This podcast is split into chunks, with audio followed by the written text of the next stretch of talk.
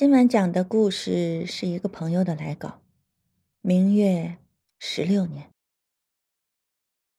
去年冬天我搬家，清理东西的时候，从抽屉缝里掉出一张纸片，原来是一张旧照片，是当年我们初三五班的毕业照。老婆让我给她指哪个是你，我迟疑着找了半天，才确定那个微圆脸、小眼睛的小胖丫头是你。而照片上的我，天哪，居然比着一个巨白痴的微型手势。老婆笑得要死，我差点颓了。如果可以，某种程度上，我想抵赖我的青春，伪造青春不在场的证据，并不是我想否认你的存在，只是那一刻我发现，其实我不大记得起你的脸了。前年圣诞节，在商场里忽然听见熟悉的笑语。心里一惊，不自觉的从试衣间追出来，看见一条紫长裙一闪，心砰砰乱跳。当然，那不是你，那时你应该还在纽约。更前一年，你还没出国。他们告诉我，你遇到感情上的困惑和事业上的瓶颈，大把大把的掉头发。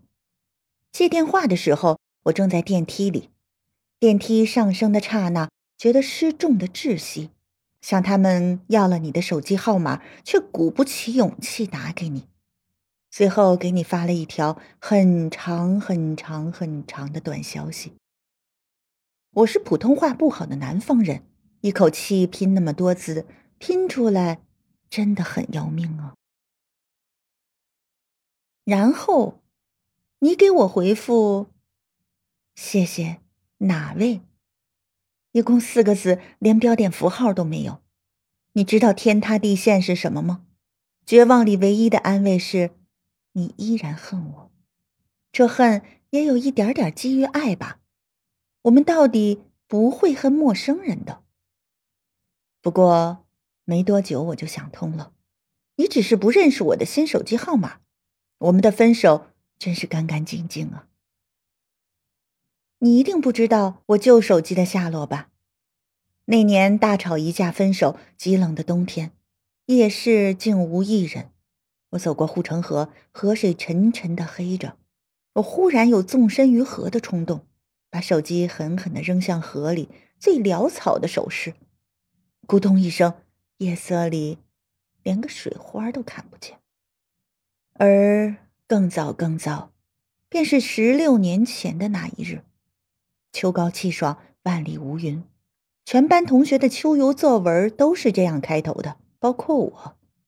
八百字的作文，我硬是找不到话说，我却不敢写上去。今天我和班上一个女生说话了，她也喜欢童安格，还说明天要借磁带给我听。那一盘磁带，到底渐渐放不出声音了。磁带或年少的爱情。都只能保持有限的时间。我们同过桌，互相抄过作业，也温柔的相爱过。日后各自在人生中行走，但这些都不再重要了，因为明晚的月色不再是当年的了。所以写下这一封信给认识十六年的你，信里融入了时间，会像雨水一样。